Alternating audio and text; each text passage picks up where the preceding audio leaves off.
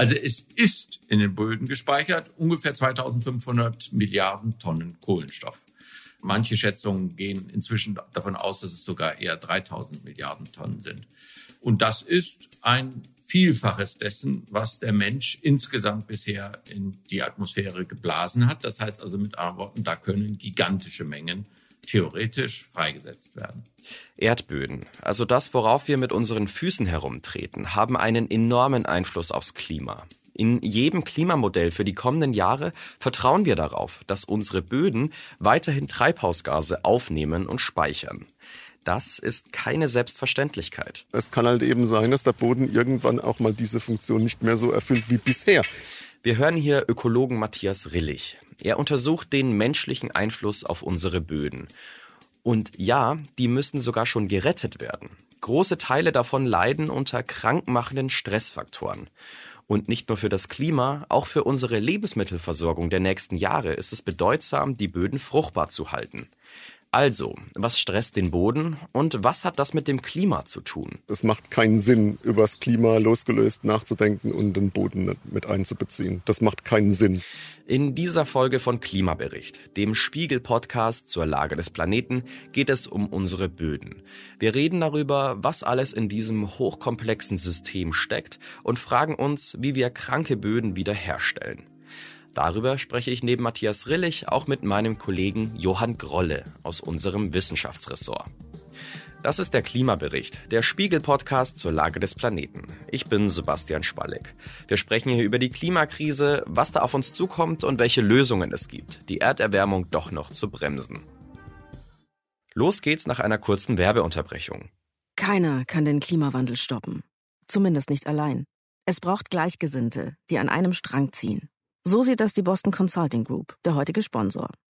Intern hat die Strategieberatung deswegen den Net Zero Pledge abgelegt. Das Versprechen, bis 2030 klimaneutral und ab 2030 klimapositiv zu werden, also der Atmosphäre mehr CO2 zu entziehen, als BCG ausstößt. Und extern arbeitet BCG jeden Tag mit Entscheidern aus Wirtschaft, Politik und Gesellschaft zusammen, darunter große Namen wie das Weltwirtschaftsforum, die UN-Klimakonferenz oder Bill Gates. Das heißt, die schlausten Köpfe aus allen Bereichen entwickeln gemeinsam klimafreundliche und profitable Lösungen im Einklang von Wirtschaft, Politik und Gesellschaft. BCG ist überzeugt, nie war es wichtiger als jetzt, gemeinsam zu handeln und freut sich über jeden, der genauso denkt. Klingt interessant? Weitere Informationen gibt es auf bcg.com oder unter dem Hashtag GroupUpForClimate. Die Vereinten Nationen beschäftigen sich schon lange mit der zunehmenden Bildung von Wüsten, vor allem in sehr trockenen afrikanischen Ländern. Regelmäßig trifft man sich dazu auf der Weltbodenkonferenz, die hat vor kurzem wieder stattgefunden. 2000 Delegierte sind dafür an der Elfenbeinküste zusammengekommen. Johann, du hast einen Artikel darüber geschrieben. Worüber sprechen die denn dort? Also zunächst mal ist das eine Konferenz, die im Rahmen der großen UNO-Prozesse stattfindet. Im Vorfeld dieser Konferenz gab es einen großen Bericht, der versucht hat, eine Art Bestandsaufnahme zu machen, wie man die Böden retten kann.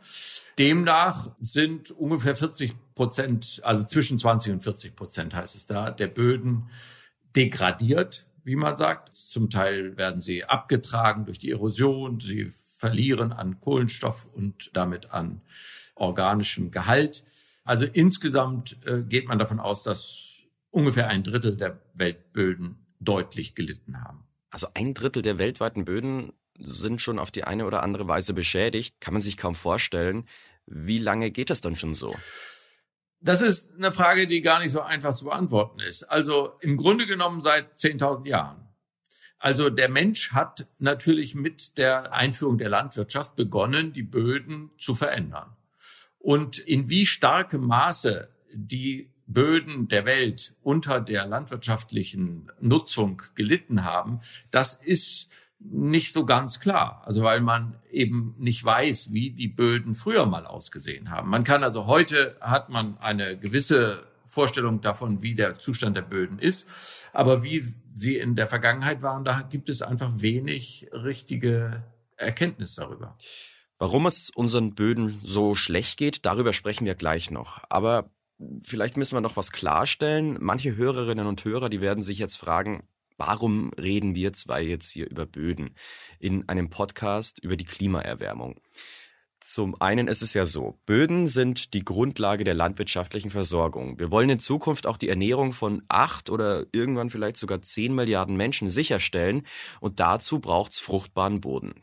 Zum anderen sind Böden auch wichtig fürs Klima, denn auch normale Erdböden können Kohlenstoff speichern.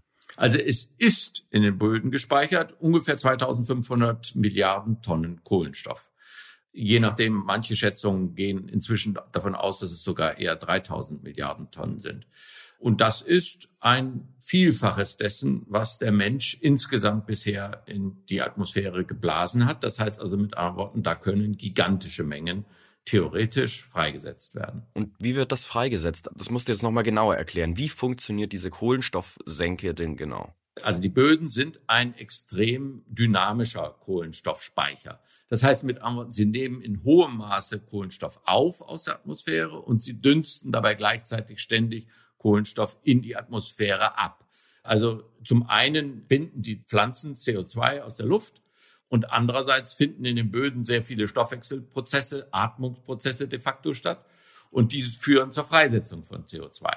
Insgesamt betrifft dieser Kreislauf ungefähr das Zehnfache dessen, was der Mensch ausstößt durch Verbrennung von fossilen Brennstoffen. Das heißt, die Böden dünsten viel mehr aus als der Mensch. Gleichzeitig nehmen sie aber in gleichem Umfang auch Kohlenstoff auf. Mhm.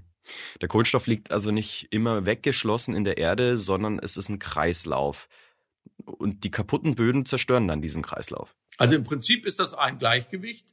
Und äh, dieses verschiebt sich aber je nachdem, in welcher Art und Weise Böden anders genutzt werden. Also Moore trockengelegt werden, dann werden dabei gewaltige Mengen an Kohlenstoff freigesetzt. Also das heißt mit anderen Worten, je nachdem, wie wir die Böden nutzen, verschiebt sich dieses Gleichgewicht auch ständig. Also wenn ich das richtig verstanden habe, manche Böden können mehr speichern als andere.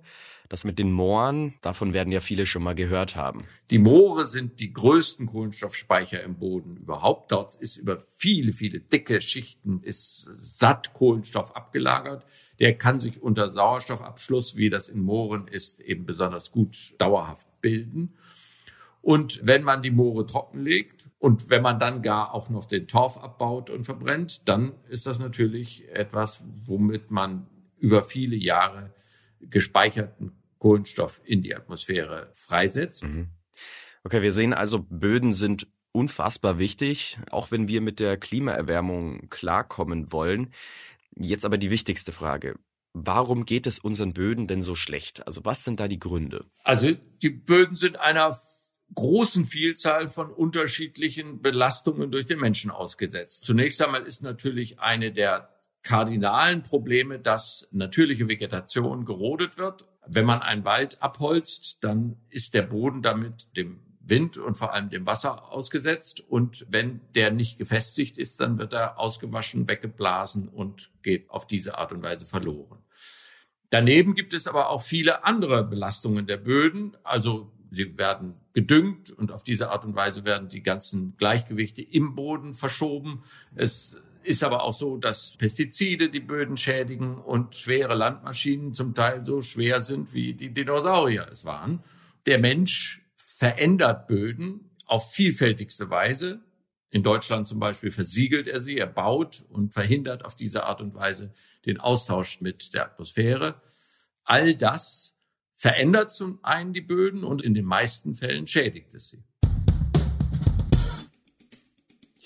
Böden können auf ganz vielen Wegen beschädigt oder schlichtweg kaputt gemacht werden. In Dahlem, einem sehr grünen Ortsteil von Berlin, beschäftigt sich ein Forschungsteam um den Bodenökologen Matthias Rillich von der FU Berlin genauer damit. In Dahlem hat er seinen Versuchsacker, der etwa doppelt so groß ist wie ein Basketballfeld. Und auf dieser abgesteckten Rasenfläche haben er und sein Team im letzten Oktober verschiedene Stressfaktoren für den Boden verteilt. Was das genau ist, darauf kommen wir noch. Jetzt gerade wird das erste Mal auch geerntet. Das heißt, Bodenproben werden entnommen, die im Labor dann später untersucht werden. Die zentrale Frage ist, was für Auswirkungen haben diese Stressfaktoren auch in Kombination auf den Boden? Gestern hatten wir die oberirdische Biomasse abgeerntet oder eigentlich hat es ein paar Tage gedauert. Und heute ist sozusagen der Boden dran. Ein Teil der Bodenproben wird gleich weggefroren auf dem Feld noch mit flüssigem Stickstoff und das ist dann für die ganze molekulare Ökologie. Also wir schauen danach, was für Pilze sind im Boden, was für Bakterien und wie reagieren die auf die ganzen Behandlungen. Und ähm, die andere Bodenprobe, die etwas größer ist, da bestimmen wir dann die Wurzelbiomasse und schauen auch nach, welche Bodentiere sind dann da drin. Es ist ziemlich heiß an diesem Tag. Matthias Rillich, der Bodenökologe, trägt kurze Hose, Sandalen und Sonnenhut. Schließlich ist das hier gerade ja auch Feldarbeit. Erst später im Labor muss er dann seinen Kittel überstreifen. Genau, also das, das Ungewöhnliche an dem Experiment ist, dass wir nicht nur ein oder zwei Stressfaktoren untersuchen wie die meisten Experimente, also jetzt zum Beispiel Trockenstress und Erwärmung und äh, sagen wir mal Mikroplastik, sondern wir machen das eben mit zehn verschiedenen Faktoren. Das ähm, macht ja fast niemand, weil der Aufwand eben extrem groß ist. Also wir haben ja separat repliziert eben zehn unterschiedliche Behandlungen und dann halt eben noch Kombinationen von verschiedenen Behandlungen, also zwei vier, sechs, acht und alle zehn. Auf die Art und Weise können wir dann halt eben schauen, was passiert, wenn wir unterschiedliche Anzahlen von Global Change Faktoren, also Faktoren des globalen Wandels hier aktiv haben. Und wie viele Parzellen haben Sie jetzt hier insgesamt? Das sind 154 Parzellen. Das sind auch relativ viel für ein Feldexperiment. Was wir hier merken jedes Mal, ist eine ziemlich knochenbrechende Arbeit, schweißtreibende, vor allen Dingen bei der Hitze. Ähm, also 154, genau. Und äh, die meisten Parzellen gehen für die äh, Replikation der Einzelbehandlungen drauf, weil wir wollen natürlich wissen, was, was macht jeder Faktor separat. Und die Daten können wir eben dann benutzen, um vorherzusagen, was eigentlich bei zwei, vier, sechs, acht und allen zehn Faktoren passieren müsste, weil wir wissen ja, was jeder Faktor für sich alleine macht. Ein Team von rund 20 Forschenden der FU sind beim Ernten dabei. Dafür wird ein langer Stab in den Boden geklopft und der holt Erde aus tieferen Bodenschichten. Sie haben gerade äh, gesprochen von zehn Stressfaktoren, die Sie hier ja, so verteilt haben. Zählen Sie einfach mal auf, was ist das alles? Also wir haben Erwärmung, das wird hier gemacht durch diese Erwärmungskammern quasi, die die Temperatur um ungefähr einen Grad oder so erhöhen. Dann was man hier auch noch sieht, sind eben diese, diese Regendächer, die ungefähr 60 Prozent vom Niederschlag abhalten, äh, also um Trockenstress zu simulieren. Und dann haben wir einige Pestizidbehandlungen, also zum Beispiel Fungizid, Insektizid, Antibiotika und so weiter. Und dann haben wir noch Salinität, erhöhter NaCl-Gehalt im Boden. Das Salze quasi. Salz quasi. Ne? Das in der Stadt zum Beispiel wird ja zum Teil noch mit Salz gestreut und auch Salz, Versalzung ist ein großes weltweites Problem eben dadurch, dass man zum Beispiel Bewässerung falsch wirtschaftet. Also es wird nicht richtig genug bewässert. Wir haben ja Schwermetalle und wir haben Reifenabrieb. Das sind so die Hauptfaktoren. Und dann noch ein zusätzlicher Faktor durch ähm, Stickstoffdeposition aus der Atmosphäre wird ja einfach hier Nährstoffe angereichert. Und das ist noch ein weiterer Faktor. Ja, also der, der Punkt ist eben, das sind ganz unterschiedliche Faktoren. Ne? So manche sind eben Energie, wie einfach Erwärmung. Manche sind eher so toxisch, wie jetzt zum Beispiel Schwermetalle. Manche sind spezifisch toxisch auf bestimmte Organismengruppen, wie zum Beispiel das Insektizid oder das Fungizid. Und andere sind dann wiederum so Dinge wie die die physikochemischen Eigenschaften vom Boden verändern, wie zum Beispiel Salz. Und dann äh, gibt es noch so Mischfaktoren, wie jetzt zum Beispiel der Reifenabrieb. Der hat zum, zum einen toxische Effekte, zum anderen wird er auch ein bisschen die Bodenstruktur verändern.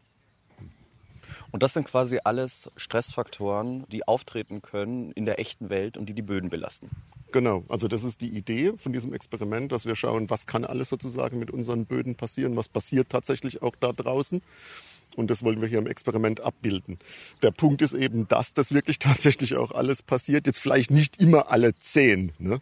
aber na, vielleicht mal fünf, vielleicht mal acht. Und das war ja die Idee, dass wir hier gucken, was passiert eigentlich mit der Zahl der Faktoren. Und aus unserem Vorexperiment im Labor wissen wir ja, dass die Zahl der Faktoren ziemlich viel voraussagt. Mit den jetzt genommenen Bodenproben ist das Experiment noch lange nicht beendet. Es soll nämlich drei bis fünf Jahre dauern. Jetzt wird nur der erste Zwischenstand ermittelt. Na, wir wissen nicht, wie sich diese Faktoren im Einzelnen entfalten. Ähm, wir messen ja jetzt erst quasi so die unmittelbaren Effekte. Und je länger das Experiment dauert, desto interessanter wird das, weil wir dann eben auch Effekte sehen werden, wie Verschiebungen der Pflanzenlebensgemeinschaft. Und das sind hier alles ausdauernde Pflanzen, die wir hier haben in diesem Grasland. Und die werden dann schon auch eine Weile dauern. Also man sieht vielleicht auch jetzt schon Effekte. Also das werden wir jetzt wissen, wenn wir die Biomasse geerntet haben. Aber wir haben schon von Messungen, die wir unterwegs gemacht haben, schon festgestellt, dass manche Pflanzenarten eben mit den 2, 4, 6, 8, 10 Faktoren nicht so gut zurechtkommen. Aber um das sozusagen, die Idee von diesem Feldexperiment, dass wir dem Zeit geben, sich zu entfalten. Wenn wir das im Labor machen, das machen wir meistens mit kleinen Proben, dann ist das nach sechs Wochen fertig und dann kriegen wir keine Einblicke in die Langzeitwirkungen. Ja. Dann bin ich mit Matthias Rillig aufs Feld und ich habe mir die einzelnen Parzellen mal genauer angeguckt. Und da hat sich schon gleich ein Problem abgezeichnet. Obwohl der Boden hier auf unterschiedlichste Arten gestresst ist, sehen kann man das mit dem flüchtigen Blick nicht. Nee, mit, mit bloßem Auge sieht man hier erstmal gar nichts. Ähm, also man, man sieht natürlich, dass da vielleicht, wo vielleicht viele Behandlungen waren, dass da die Biomasse vielleicht ein bisschen weniger war oder dass auch unterschiedliche Pflanzenarten gewachsen sind. Aber jetzt, wo geerntet ist, mhm. also was man sieht natürlich, sind ähm, bestimmte Parzellen haben eben diese Regendächer. Ja, da weiß ich, also hier ist Trockenstress. Also hier ist ein schönes Dach gebaut äh, mit dieser Rinne.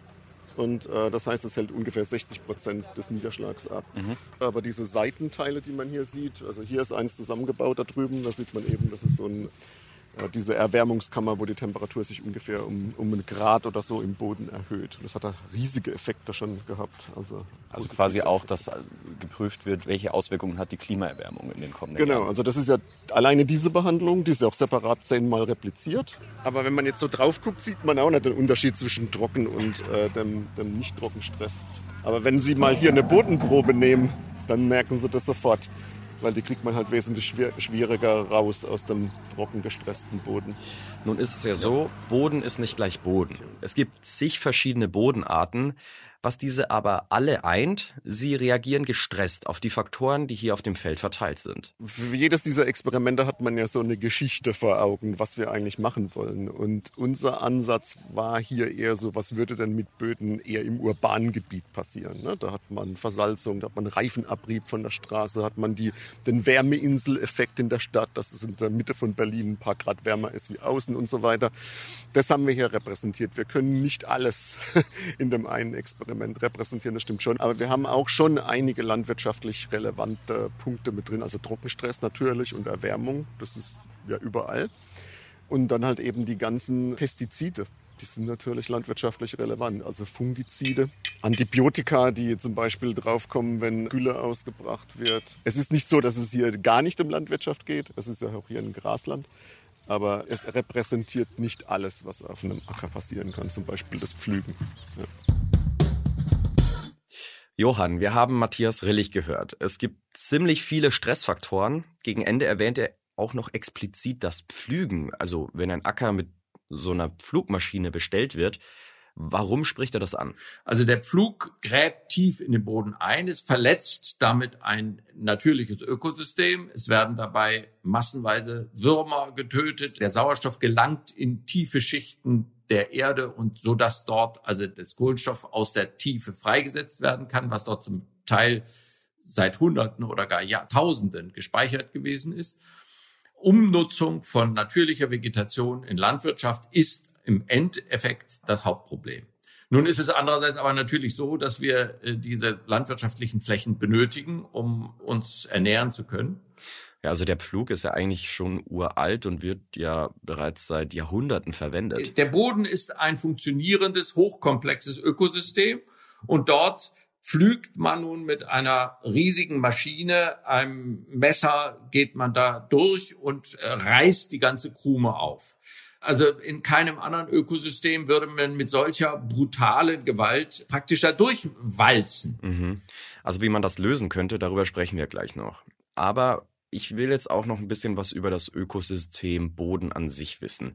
Du meintest ja gerade, das ist wirklich hochkomplex und du hast auch einen Artikel dazu veröffentlicht. Darin schreibst du, ganz normale Erdböden, die sind nicht weniger komplex als beispielsweise Korallenriffe oder Tropenwälder. Erklär mir doch mal, was ist denn alles in unserem ganz normalen Boden zu finden? Ja, also erstmal ist es in der Tat so, dass die biologische Vielfalt der Böden gigantisch ist. Und das macht man sich gar nicht klar. Man hat so einen, so einen Haufen Dreck. Aber was darin alles lebt, das ist schon ungeheuerlich. Natürlich fehlen mit Ausnahme von Maulwürfen oder irgendwelchen äh, Mäusen, die da ihre Bauten reinbauen, die wirklich großen Tiere. Also der Boden ist eigentlich eine Welt der kleinen Tiere.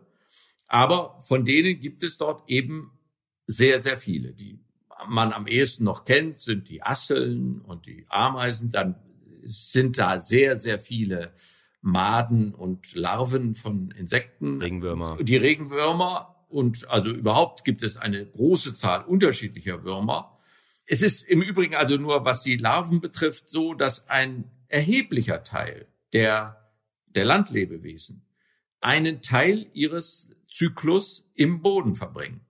Also viele Insekten legen ihre Eier in den Boden und man sieht dann die Insekten hinterher erst, wenn sie in ihre Lebensphase über dem Boden eintreten. Es gibt darüber hinaus eben auch noch eine Vielzahl von winzigen Lebewesen, die man überhaupt nicht auf dem Schirm hat. Springschwänze sind so kleine, krebsartige, winzige Viecher in unvorstellenden Massen, Milben in allen Größen und Formen. Es gibt zum Teil hundert Arten von verschiedenen Milben, die in einem einzigen Quadratmeter Boden leben. Also es ist eines der großen Rätsel, ökologischen Rätsel, wie viele verschiedene Arten dort nebeneinander existieren können. Und damit habe ich noch gar nichts gesagt über die wirklich mikrobischen Lebensformen. Sehr, sehr viele Bakterien, die da leben also mich jedenfalls am meisten faszinierenden Organismen der Erdböden sind die Pilze. Ja, da, das hat man schon öfter gehört, dass Pilze ja riesig werden können, unterirdisch und so große dezentrale Netze im Untergrund bilden können. Was findest du denn an den Pilzen so interessant? Naja, also zunächst einmal finde ich das Interessante, dass die Pilze wirklich eine beherrschende Organismengruppe ist, die wir ja normalerweise gar nicht richtig auf der Rechnung haben. Also wenn man normalerweise sich fragt, was ist Leben, dann sagt man immer Tiere und Pflanzen und die Pilze fallen dabei durchs Rost. Mhm. Oder sie werden sogar zu den Pflanzen gezählt. Es ist lange Zeit, äh, haben sogar die Botaniker, also die, die Biologen, die Pilze in der Tat zu den Pflanzen gezählt. Aber sie sind ein vollständig anderer Organismentyp, schon von der Abstammung her, und auch ihre ökologische Rolle ist eine vollständig andere das eigentliche Reich der Pilze ist eben der Untergrund. Also wir sehen von den Pilzen immer nur die Früchte, wenn man so will, wie wenn ein Apfelbaum im Erdboden wachsen würde und nur die Äpfel rauskommen. So sehen wir die Pilze, wenn wir durch den Wald gehen, als die äußeren Erscheinungen. Aber der eigentliche Pilz, der befindet sich im Untergrund. Das ist ein feines Gewebe von winzigen Äderchen, die den gesamten Erdboden durchflechten welche Rolle die Pilze dabei übernehmen, ist etwas, was im Grunde noch intensiv erforscht wird. Es ist jedenfalls deutlich, dass die Pilze das gesamte Wurzelwerk der Pflanzen miteinander verbinden. Also eine Mutterpflanze kann über die Pilze ihre Tochterpflanzen versorgen, indem die Nährstoffe dann dorthin fließen. Sie kann Giftstoffe über die Pilze verbreiten. Also man hat Pflanzen gefunden, die Konkurrenzpflanzen bekämpfen über natürliche Herbizide und die werden über die Pilze weitergetragen. Es scheint so zu sein, dass Pflanzen über die Pilze sich über Schädlingsbefall informieren wechselseitig. Also mit anderen Worten, es scheint so zu sein, dass die Pilze ein richtiges Informationsnetzwerk im Erdboden bilden und dass dort eine Vielzahl von Stoffaustausch, aber auch Informationsaustausch im Untergrund passiert. Mhm. Und um darauf zurückzukommen, bringen die Pilze damit auch dem Klima irgendwas? Grundsätzlich ist es so, dass die Pflanzen Kohlendioxid aufnehmen und dort in den Böden deponieren.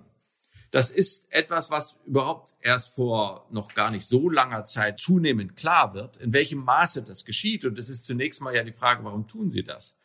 man stellt fest, sie tun das, weil sie im Grunde das als Handelsware benutzen.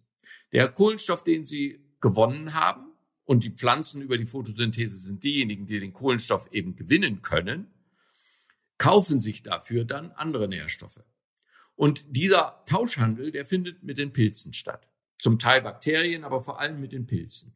Das Wurzelwerk der Pflanzen ist umwoben von feinem Gewebe, dem Myzel der Pilze. Und die Pilze haben nicht die Fähigkeit, Kohlenstoff zu binden. Also müssen sie das von den Pflanzen kriegen und geben denen dann im Austausch die Stickstoff- und äh, Phosphornährstoffe, die die Pflanzen benötigen.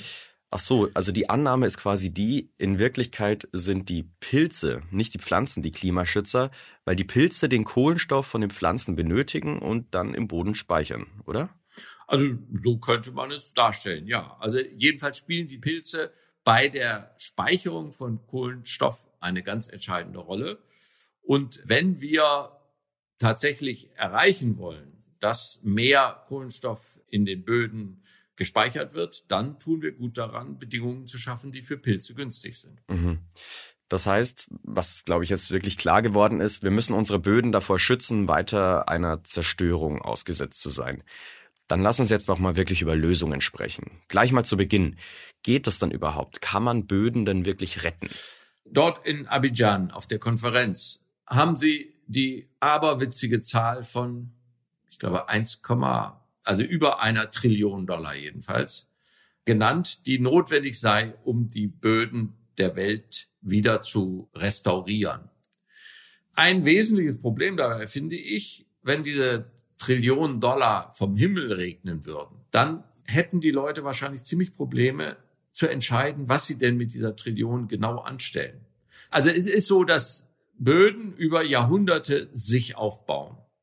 Und wenn man einen über Jahrhunderte aufgebauten Boden einmal wegschwemmt, dann ist der nicht einfach wieder zu restaurieren, sondern das ist ein langwieriger Prozess, wie man erreichen kann, dass der Kohlenstoff dort langsam wieder aufgebaut wird.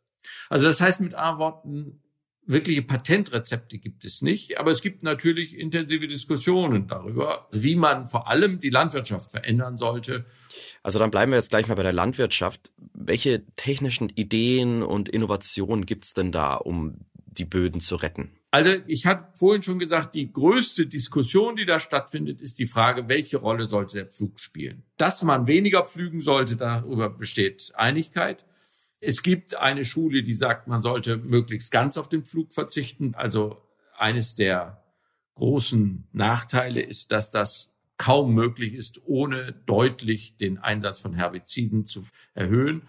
Außerdem ist es so, dass also die Erträge eben häufig nicht so hoch sind bei diesen No-Tillage-Feldern der Landwirtschaft ohne Pflug, die aber durchaus erheblich zugenommen hat. Mhm. Okay, wenn die Landwirtschaft also auf das Pflügen verzichten möchte, dann müsste man mehr Herbizide einsetzen, was ja aber dann auch nicht gut ist für die Böden, oder? In der Tat, das ist also eine Abwägung, wo man dann entscheiden muss. Also einfach nur die Samen auf einen ungepflügten Boden auszustreuen, da ist dann der Ertrag zu wenig. Das steht eigentlich nicht zur Diskussion, sondern was man dann tun muss, ist, dass man die Aussaat macht, indem man die Saat injiziert in den Boden, wenn man so will. Über bestimmte Maschinen, mit denen man die Samen dann in den Boden praktisch hineinbohren kann. Die Samen werden dann sozusagen einzeln gepflanzt, äh, ohne dass man die Krume aufreißen muss. Wie gesagt, das ist eine Methode, die viele Anhänger hat, aber auch umstritten ist. Mhm. Also es gibt schon ein paar Hilfsmittel, mit denen man das Pflügen ersetzen könnte. Aber wie kann man den Boden sonst noch schützen? Eine andere Sache ist natürlich, die in der Landwirtschaft aus vielerlei Gründen äh, dringend geboten ist, ist, wie man ein kluges, vernünftiges Düngermanagement betreibt. Also es wird nach wie vor viel zu viel gedüngt. In den Böden ist es so, wenn man ständig Düngemittel dazu gibt, dann laugt man am Ende die Mineralien im Boden auf. Also sozusagen ein besserer Weg ist dort, wenn man es schafft, eine vielfältige Fruchtfolge, also unterschiedliche Pflanzen anzubauen, die sich wechselseitig stärken. Also die, die Veränderung des Bodens durch jede Pflanze ist anders. Und wenn man einen Boden immer mit derselben Pflanze belastet, dann verschiebt die eben das Gleichgewicht. Wenn man aber eine Fruchtfolge hat, wo man wechselnde Pflanzen anbaut, dann kommt das den Böden zugute. Im Grunde genommen ist es natürlich so, dass eine wirkliche Renaturierung landwirtschaftlicher Flächen auch für die Böden was Gutes ist, aber letztlich etwas, was äh, man nur in eingeschränktem Umfang machen kann, weil man die Böden natürlich für landwirtschaftliche Zwecke benötigt. Eine Idee ist ja auch dieses Carbon Farming, also dass extra Pflanzen angebaut werden, die unser Klima schützen.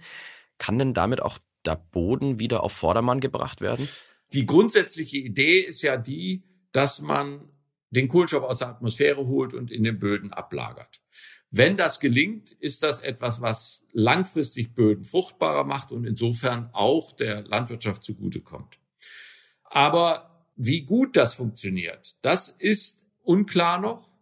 Insbesondere gehen die Meinungen sehr weit auseinander, wie viel Kohlenstoff man wirklich in den Böden einlagern kann. Also eine Methode, die viel Aufmerksamkeit gekriegt hat, weil sie wirklich ein Beispiel für eine Form von, wenn man so will, Carbon Farming ist, die funktioniert hat. Es ist diese berühmte Terra Preta in Südamerika. Ja, genau. Im Amazonas-Regenwald hat man ja dann irgendwann festgestellt, dass es dort so überraschend schwarze, hochkohlenstoffhaltige Böden gibt. Genau. Und man konnte sich das zunächst nicht erklären, bis man festgestellt hat, dass das offensichtlich bearbeitete, und zwar in vorkolumbianischer Zeit bearbeitete Böden sind. Also dass es damals üblich war, eine bestimmte Art von Landwirtschaft zu treiben im Regenwald. Äh, man hat dort Böden gerodet und hat dann die Böden angereichert mit einer Art Holzkohle, gemischt mit verschiedenen Abfällen und hat die dann eine Weile bestellt. Und auf diese Art und Weise sind erstaunlich große Teile im Regenwald, von denen man überhaupt nicht wusste, dass sie jemals landwirtschaftlich genutzt worden sind, von Menschen nachhaltig verändert worden. Das heißt also mit anderen Worten, dort hat wirklich eine Speicherung von Kohlenstoff durch den Menschen stattgefunden. Also dieses Carbon Farming hat in prähistorischer Zeit oder in jedenfalls präkolumbianischer Zeit real stattgefunden. Die große Euphorie über die Terra Preta ist inzwischen ein bisschen abgeklungen und man hat also festgestellt, dass Allheilmittel jedenfalls insgesamt für die Böden ist das auch nicht. Aber man hat zumindest ein Beispiel dafür, dass so etwas funktioniert hat. Ja, was mit dem Blick aufs Klima ja schon mal auch wieder eine Hoffnung birgt. Also es gibt ja unterschiedliche Wege, wie man dem Klimawandel begegnen kann. Naheliegend ist natürlich zunächst einmal die Emissionen zu reduzieren, aber ein anderer Weg ist eben in irgendeiner Weise den Kohlenstoff, der in der Atmosphäre ist, dort rauszuholen und irgendwo abzulagern. Da gibt es viele Überlegungen, wie man das im Meer machen könnte, aber eben zunehmend auch die Idee, man könnte es irgendwo in den Böden ablagern, was den zusätzlichen Vorteil hätte, dass man auf diese Art und Weise fruchtbare Böden schaffen würde, die für die Zukunft der Ernährung helfen würden. Auch Matthias Rillig, dem Bodenökologen von der FU Berlin, habe ich auf seinem Versuchsacker gefragt, ob und wie man die Böden retten könnte. Ich denke, unsere, unsere Daten bisher haben auf jeden Fall gezeigt, dass es immer gut ist, wenn man die Anzahl der negativen Einflussfaktoren reduziert. Das ist ja die Umkehr unserer Ergebnisse quasi. Wir sagen ja in unserem Ergebnis, je mehr Faktoren du hast, die jetzt auf das Gras und auf den Boden auswirken, desto schlechter ist es. Im Umkehrschluss heißt es aber, du kannst auf der Kurve ja auch wieder zurückgehen. Also man kann durch Verringerung der Einflussfaktoren vielleicht den Boden auch wieder gesünder machen. Es gibt ja momentan viele Bestrebungen in der Hinsicht. Und ähm, dann muss man testen, ob der Boden tatsächlich wieder auf diesem gleichen Pfad zurückbewegt. Also das ist diese Hysterese. Das heißt, wenn sich ein System in eine bestimmte Richtung bewegt, dann heißt es nicht, dass es in die gleiche Richtung wieder zurückgeht. Das müssen wir halt eben nochmal testen. Das ist übrigens auch eine Idee in diesem Experiment hier, dass wir nach drei bis fünf Jahren werden wir versuchen, wie man den Boden wieder verbessern kann durch verschiedene gezielte Maßnahmen. Also das könnte beinhalten Zuführung von organischem Kohlenstoff puncto Stroh oder vielleicht Zuführung von Tonmaterialien, die viele dieser Schadstoffe binden. Zuführen von bestimmten mikrobiellen Lebensgemeinschaften, die vielleicht Schadstoffe besser abbauen. Oder also verschiedene Behandlungen könnte man sich dann überlegen, wie man das wieder besser machen kann. Also, all das wird erst in ein paar Jahren klar. Wünschenswert wäre es, wenn man den Boden die Schadstoffe irgendwann wieder entziehen könnte. Damit er sich gesund weiterentwickelt. In puncto Klima sagte mir Matthias Rillich dann auch noch was Wichtiges. Es kann halt eben sein, dass der Boden irgendwann auch mal diese Funktion nicht mehr so erfüllt wie bisher. Wir verdanken dem Boden unheimlich viel, auch was das Klima anbelangt. Jetzt davon abgesehen, dass unser Essen daherkommt, da hängt, da hängt mit dem Boden viel zusammen, weil der jedes C-Atom, das nicht im CO2-Molekül in der Luft ist, sondern in Form von organischer Substanz im Bodenmaterial gebunden ist, ist eine Hilfe und vermeidet dadurch weitere Erwärmung. Da verdanken wir dem Boden eben ohnehin schon viel. Was Rillich hier sagt, es ist sinnlos, über das Klima losgelöst vom Boden nachzudenken. Das macht keinen Sinn. Der Boden ist ein aktiver Bestandteil eben vom Klimasystem, eben über die Kohlenstoffspeicherung. Und natürlich auch über das Pflanzenwachstum. Ja, also es sind ja die Pflanzen, die das CO2 aus der Atmosphäre saugen. Und wenn die Pflanzen das eben nicht mehr richtig ausführen können, weil der Boden, sagen wir mal, geschädigt oder vergiftet ist, dann funktioniert der Teil ja auch nicht. Da hängt wirklich sehr viel direkt und indirekt damit zusammen, wie gut der Boden funktioniert. Das war der Klimabericht, der Spiegel-Podcast zur Lage des Planeten. Die nächste Folge gibt es am kommenden Dienstag auf spiegel.de, Spotify, bei Apple Podcasts und in allen üblichen Podcast-Apps. Bei Anregungen oder Themenvorschlägen schreiben Sie uns gerne eine Mail an klimabericht.spiegel.de. Moderiert wurde diese Sendung von mir, Sebastian Spalleck. Bei der Produktion wurde ich unterstützt von Frauke Böger und Ole Reismann. Produktion und Musik übernahm Philipp Fackler. Die Boston Consulting Group, der heutige Sponsor, ist überzeugt. Der Klimawandel ist eine der größten Herausforderungen unserer Zeit. Und trotzdem kann man ihn aufhalten, wenn wir als Gruppe denken und agieren. Deswegen arbeitet BCG jeden Tag daran, sich selbst, die Welt und Wirtschaft klimaneutral zu machen mit dem Net Zero Pledge und indem sie die schlausten Köpfe aus Unternehmen, NGOs und Regierungen zusammenbringt. Ihr wollt mehr wissen oder mitmachen? Alle Informationen gibt es auf bcg.com oder unter dem Hashtag GroupUp for Climate.